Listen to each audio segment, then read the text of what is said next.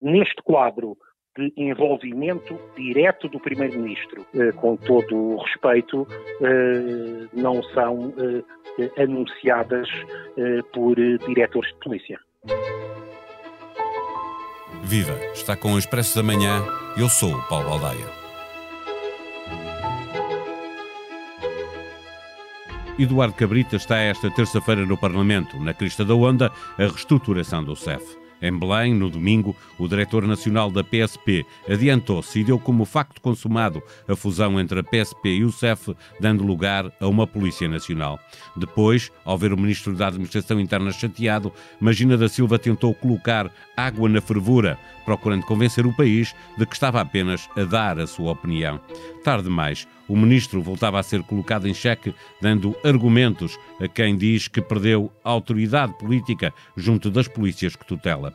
Via, companhão de Ruth, António Costa e Eduardo Cabrita, tudo farão para resistir à pressão, venha ela da Presidência da República, dos partidos políticos, da opinião publicada ou da opinião pública. Imagina da Silva, pode continuar a sonhar com a liderança de uma superpolícia, chame-se Polícia Nacional ou outra coisa qualquer? À procura de respostas, voltamos a conversar com Daniel Oliveira, colunista do Expresso, e Ângela Silva, a jornalista que faz a cobertura noticiosa do Palácio de Belém. Olá, Ângela, bem-vinda de novo ao Expresso da Manhã. Consegues perceber o que pretende Marcelo Rebelo de Sousa?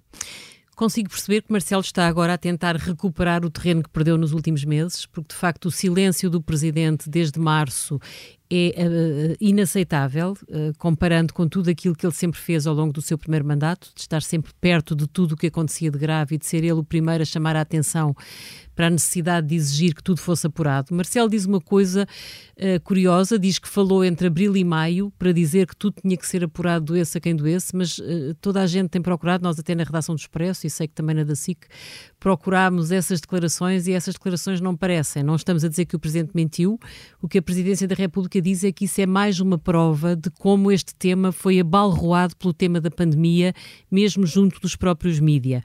E, portanto, aí eu acho que há uma parte, embora seja inaceitável o silêncio do Presidente, porque o que se passou, o filme do que se passou naquelas horas no CEF, é um filme de terror. É um filme de terror de tal maneira impressionante que exigia que alguém tivesse assumido há mais tempo as culpas do Estado e Marcelo podia tê-lo feito. Agora, o que é que pode justificar? Pode justificar este silêncio do Presidente duas coisas. Por um lado, é a tese mais benévola o facto de, efetivamente, eu acho que uh, o caso IOR é um dos danos colaterais da pandemia, no sentido que não são só os AVCs e os diabéticos e todos aqueles que estão a ser esquecidos a partir do momento em que uh, a Covid uh, monopoliza tudo. Há uma ditadura Covid, tanto um... nos hospitais como na, na como no nos mídia, é? como nos mídia durante estes meses. Nós fomos publicando muitas notícias sobre o que se passou no CEF. Mas a verdade é que não fizemos uh, uma manchete com o caso do IOR. Não arredámos a pandemia, não arredámos os números, os mortos, os feridos, para fazer uma manchete com isso. Não sei se as televisões chegaram a abrir algum noticiário há seis meses atrás ou, ou em setembro, quando se foi sabendo o terror que se tinha passado no aeroporto de Lisboa, Portanto, a, a, pandemia monopolizou as atenções. Diz-se, ah, mas isso não é desculpa. Marcelo é atento a tudo, é talvez o mais atento, portanto, deveria ter chamado este assunto para o palco. Sim, então aí provavelmente entra a segunda razão para percebermos o que aconteceu. É que Marcelo Rebelo de Sousa, como se vê pelas sondagens, precisa mesmo do, apoio de António Costa para ser reeleito de uma primeira volta e eu acho que isso contou seguramente. Ele deve ter percebido. Ele diz na entrevista à SIC, eu falei inúmeras vezes com o Primeiro-Ministro. Não sabemos de que é que falou. Provavelmente falou e percebeu que o Primeiro-Ministro tinha uma ligação uh, indestrutível com o Ministro da Administração Interna e que a partir do momento em que o Estado assumisse as culpas por aquilo que se passou, isso tinha que ter consequências políticas. Portanto, admito que aqui tenha havido alguma submissão de Marcelo àquilo que são os seus interesses no que toca à relação com o Primeiro-Ministro.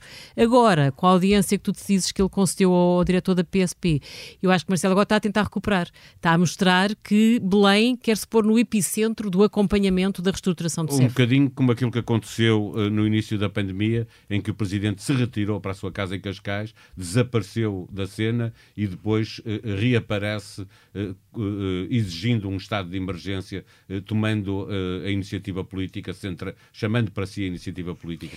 Sim, Marcelo é, é bom a corrigir-se a si próprio. Isso é uma coisa que ele, até como, como erra muitas vezes e precipita-se e fala demais e, e aligera coisas que não devia aligeirar porque devia ter uma postura às vezes mais institucional e de sempre que faz isso, ele corrige-se muito rapidamente.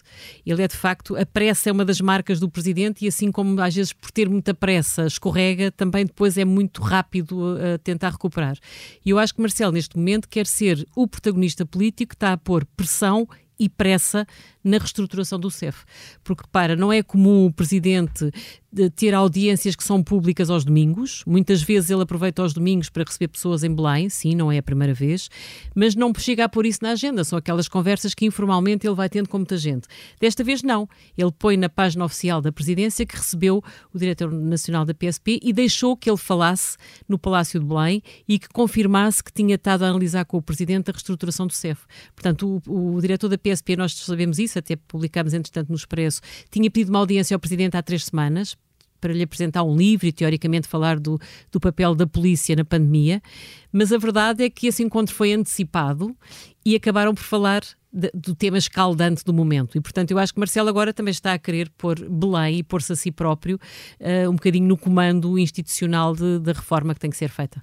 O que o Presidente não fez foi eh, dar uma palavra que pudesse, eh, de alguma forma, retirar a pressão a que está sujeito eh, o Ministro. Já o fez noutras alturas em relação ao Governo, foi, aliás, muitas vezes acusado de levar o Governo ao colo. Aqui o Presidente não deu nenhuma palavra de conforto não, a um Ministro só... que está altamente pressionado. Sim, não só não deu uma palavra de conforto, como eu acho que deu uma palavra de desconforto. Aquilo que Marcelo Rebelo de Sousa disse de Eduardo Cabrita, dando a entender que é preciso percebermos se são os atuais protagonistas que podem ou que estão em condições de levar para a frente uma reforma. Uh, ele, de certa forma, disse de cabrita aquilo que tinha dito da Ministra da Administração Interna durante os fogos. Mas, também... mas, ele na SIC diz que se queria referir ao CEF, eh, que o CEF tinha que passar à história. Não? Sim, mas a verdade é que a declaração dele, lida à letra, ele fala de protagonistas e o Ministro da Administração Interna vai ser um protagonista central nesta reforma. Portanto, eu isso aí acho que é inequívoco. Acho que Marcelo quis distanciar do atual Ministro, quis dar um sinal que tem dúvidas que seja ele a pessoa certa. Agora, ao contrário do que aconteceu com Constância Urbano de Souza, que se demitiu, porque António Costa provavelmente entendeu que já tinha chegado à altura de a deixar sair, desta vez sabemos que o Primeiro-Ministro veio reafirmar a confiança no Ministro da Administração Interna e, portanto, Cabrita não se demite. Marcelo perdeu essa guerra. Eh, Magina da Silva saiu da reunião com o Presidente falando como diretor de uma Polícia Nacional com poderes reforçados, eh, em linguagem mais popular, eh, tanto peito, feito significa que se sentia com as costas quentes, estando a falar em Belém? Bom, aí eu acho que ele pode ter sido um bocadinho iludido no encontro com Marcelo Rebelo de Sousa, porque eu acho que o Presidente, toda a gente que recebe em Belém, de certa forma sai de lá reconfortada, sai de lá com um protagonismo que não tinha à entrada. E, portanto, não sabemos bem até que ponto é que isso significa que Marcelo disse, olha, eu concordo com a sua proposta. Duvido que tenha dito, porque eu acho que Marcelo Rebelo de Sousa está uh, alinhado com o Governo nisto e vai estar. E a proposta do Governo, como o Expresso escreveu, não passa por dar o monopólio da Polícia Única à PSP, passa, pelo contrário, por distribuir as competências do CEF pela Polícia Judiciária e pela GNR. Portanto, não me parece que Magina da Silva tenha saído com cobertura do Presidente no que toca ao conteúdo que ele gostaria que a reforma tivesse. Agora, teve palco e isso ele pode agradecer a Marcelo, sem dúvida. Está de novo connosco o Daniel Oliveira, colunista do Expresso. Já tínhamos conversado no episódio de sexta-feira sobre a falta de condições políticas para Eduardo Cabrita continuar no cargo. Já lá voltamos. Eh, queria iniciar esta conversa contigo, Daniel, como acabei anterior com a Ângela Silva. Magina da Silva saiu eh, da reunião com o Presidente falando como diretor de uma Polícia Nacional com poderes reforçados, chegou até a dar as boas-vindas aos inspectores do CEF. Eh, depois deste episódio, o Governo está obrigado a aproveitar a reestruturação das polícias eh, para se ver livre deste superintendente-chefe? É, acho que é evidente que alguém que resolve falar com o Presidente da República sobre uma reforma em curso, numa área que não é a sua, que não está sob a sua alçada, eh, sem prestar contas ao Ministro, eh, é alguém que perdeu o sentido das hierarquias. Isso é mau em alguns sítios, na PSP não é mau, é a coisa mais grave pode acontecer é um chefe, um diretor da Polícia, um diretor nacional da PSP, julgar que conversa com o Presidente da República sobre reformas, ele nem sobre reformas da PSP, quanto mais uma reforma de um serviço que não tem nada a ver com ele, que não lhe pertence, em que o Governo não tomou decisões. E quem faz a reforma, nisso, é alguma coisa, o Ministro tinha que ter razão, e nisso o Ministro tem razão. Quem define as reformas, não é só quem define, quem fala com o Presidente da República sobre as reformas é, o governo, não faltava mais nada, imagine-se o que é que era, um diretor-geral ir uh, falar a Belém sobre, sobre reformas uh, de um serviço ao lado, uh, uh, isto é impensável, agora para mim também não há dúvidas que, oh, pelo menos não vou dizer que não há dúvidas, mas tenho dúvidas que Marcelo Rebelo de Sousa tenha sido totalmente inocente neste episódio. Uh, Daniel, na sexta uh, questionava-te sobre a autoridade política que teria o ministro para uh, liderar as forças que tutela, ao que tu respondeste que Eduardo Cabrita não tutela as polícias, são as polícias que o tutelam a ele. o episódio de Belém pode ser visto como a tua tese em desenho para quem tivesse dificuldade de perceber? Posso agradecer a Imagina da Silva ter ilustrado de forma tão eloquente uh, aquilo que, de qualquer das formas, eu acho que é uma evidência, não é uma evidência de hoje. Isso já vem do passado. Agora, atingiu proporções evidentes e Imagina da Silva, talvez num cálculo errado ou não, veremos, uh, percebeu, sentiu que definitivamente não havia ministro. Uh, eu deixo-me acrescentar isto porque é um ponto importante. Imagina da Silva não foi falar de questões orgânicas. Imagina da Silva estava a falar de questões políticas. Decidir integrar o CEF na PSP é reforçar ainda mais a ideia de que a imigração é um assunto de polícia. Isto é uma questão, não pode haver assunto mais político do que este, não é uma questão da organização do Estado, exclusivamente. Portanto, imagina da Silva sente-se de tal forma à vontade com a ausência do ministro que se substituiu, se substituiu ao ministro no discurso político. E o responsável por isto é António Costa. Porque quando António Costa mantém um ministro muito fragilizado, não basta um primeiro-ministro em política, não basta um primeiro-ministro reafirmar, e formalmente basta um primeiro-ministro uh, reafirmar a confiança no ministro. Verdade. Politicamente não basta. Se o ministro está de tal forma fragilizado, bem pode reforçar 20 vezes o primeiro-ministro a confiança no ministro, que todos os, os outros sentem que têm um ministro fragilizado ali. E é isso que está a acontecer. E agora pense, um, com uma sensação que temos de tentativa de infiltração de forças antidemocráticas na polícia, nas forças policiais. Dois, uma reforma do CEF que se tornou evidente que tem que ser feita, liderada por um ministro que ninguém vê como ministro.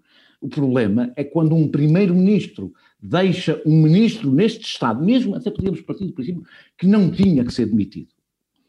Quando um ministro está desta forma fragilizado, o problema não é para o primeiro-ministro, o problema é para o país porque quer dizer que o poder democrático, democraticamente eleito, deixa de ter tutela sobre o Estado. E como há horror ao vazio, alguém ocupa esse poder, que são forças não eleitas. E, portanto, um, um primeiro-ministro que não sabe medir, independentemente da sua amizade ou proximidade com o ministro, o poder que restou ao ministro, o que eu acho estranho, voltando se calhar a andar para trás há uma semana, é quando temos um, um primeiro-ministro que se dedica a fragilizar ministros que não estão frágeis e a aguentar ministros que já morreram. Joe Biden foi eleito esta segunda-feira presidente dos Estados Unidos da América. Formalmente, só vamos conhecer o resultado desta eleição no dia 6 de janeiro, duas semanas antes da posse mas já sabemos que no dia 3 de novembro foram escolhidos 306 grandes eleitores nas listas do Partido Democrata, bem acima dos 270 com que se faz uma maioria. Em expresso.pt encontra informação sobre as manifestações pró e anti-Trump que acabaram em violência e pode também ler um trabalho de Mafalda Ganhão sobre um artigo publicado pelo Wall Street Journal que é considerado desrespeitoso e sexista o autor trata a futura primeira-dama por miúda e questiona o direito de Jill Biden usar o título doutora antes do nome. Notícias da América. O episódio de hoje tem sonoplastia de José Seduvim Pinto. O Expresso da Manhã é um podcast diário que pode ser subscrito nas plataformas Spotify, Apple Podcast e SoundCloud. Tenha um bom dia, voltamos amanhã. Até lá.